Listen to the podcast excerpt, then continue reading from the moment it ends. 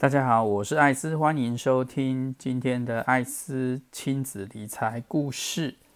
今天要讲的内容是投资的迷思。这几天艾斯去上课，听到很多朋友的分享，非常的有感触，所以录了这一期来跟大家分享一下我的心得感想。台湾人有非常多的迷思，尤其是没有投资哲学的散户，很多人会认为定存最安全，想要安稳的领利息，然后呢害怕本金的损失，所以他选择了定存，但是他没有想到说定存是会被通膨吃掉了，尤其是最近通膨的。高涨让大家对于物价的上涨非常的有感觉，但是其实通膨本来就存在于我们的生活当中了，我们本来就应该时时刻刻去注意这件事情，而不是最近才有感觉的。还有，散户很容易去听信名牌，看到标股就想要冲进去股市，他们觉得。高额的报酬率可以在很短暂的时间赚到，但是他们可能就没有想到说，赚了几波之后，如果没有实力的话，只是靠运气赚到的话，最终也会用实力赔回去，变成韭菜。还有一些退休族，因为太重视利息，而选择了高收益债。但是忘记了高收益债本身后面的本质是由信用比较差的公司或者是条件比较差的政府债券所提供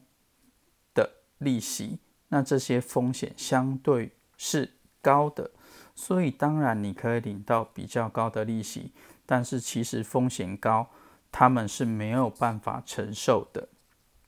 或者是有些人会选择零零五六，他们要的就是高利息，但是其实它本质上还是全部都是股票，而且是波动度很大的股票，而且可能没有深切去了解零零五六背后的含义，它主要还是有点人为去选选出三十档股利高的。公司确实，零零五六它的报酬率还是有四趴到六趴之间的配息，但是它选择高股利的这个条件会让它没有了成长性。比如说，某一间公司如果被选进零零五六的成分股里面，如果它因为公司营运良好而股价成长到一定程度的时候，一定连带会让它的股利。配息率下降，那下降的时候就会被零零五六踢出去，因为它要的是维持高股利的股股票，所以这也是零零五六的缺点。当然，如果你的本金非常的大，可以有足够的张数去买零零五六，那有足够的现金流，那当然是可以。但是如果你是小资族，你想要的是成长。你想要的是翻身，那你要选择的就不是零零五六。还有有些迷思会认为保单很安全，去买了储蓄型的保单，去领利息，而且花了十年、二十年、三十年，终于把保单的保费都缴完了，开始领三趴或四趴的利息，他们觉得很棒。可是他们没有想到，他们保单的本金是不会成长的，只有领单利是不会变有钱的。另外还有一种保单叫做投资型保单，艾斯之前有建议大家，投资归投资，保险归保险，这种把两样都绑在一起的东西，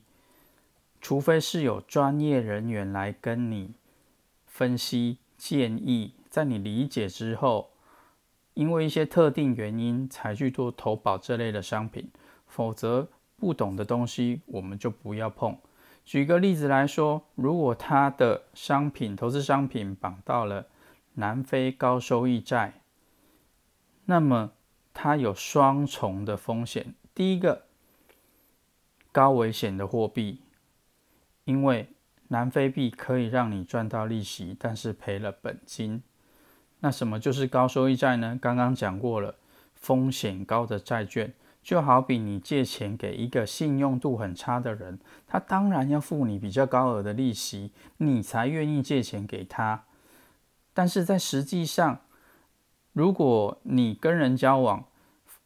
信用差的人，你还不愿意借钱给他，那我们怎么会去买这种风险比较高的债券呢？除非你对于这个债券非常了解，知识非常足够，那当然可以购买。如果你没有足够的知识，我们就避开就好了。投资最大的风险就是无知。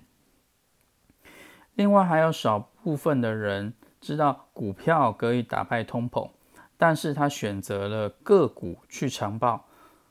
那个股就会大好或大坏，因为很多人缺少评估股票内涵价值的能力。比如说，如果你买到宏达电，你买到。Nokia，或者是你买到不 OK 的公司，你长报反而会让你受伤。巴菲特曾经说过，假设现在有两百间年成长率二十 percent 的公司，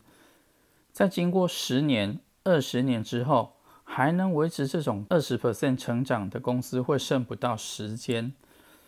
这句话告诉我们什么意思？公司永远在面对竞争。与淘汰是在所难免的，所以如果你是采用选择个股去投资的人，对于各种财报的语言、公司的未来成长性、产品的竞争力、品牌的优势等等，你都要非常的了解，才有办法在主动投资这块生存。如果投资这么容易的话，那那些金融专家或者是真正的股市高手，他们靠什么吃饭呢？投资绝对不是那么容易的。但是如果我们知道自己不的不足的时候，去选择被动投资，去选择不会倒的标的，又具有市场代表成长性的市场，那么投资就会变得相对简单。当然，它还是有它的理论基础，必须去了解，才可以运用得宜。这是最近艾斯得到的心得，分享给大家。希望大家投资顺利，早日财务自由。如果觉得我的分享对你有一点点帮助的话，也请帮我按赞、订阅以及五颗星的评价，谢谢大家。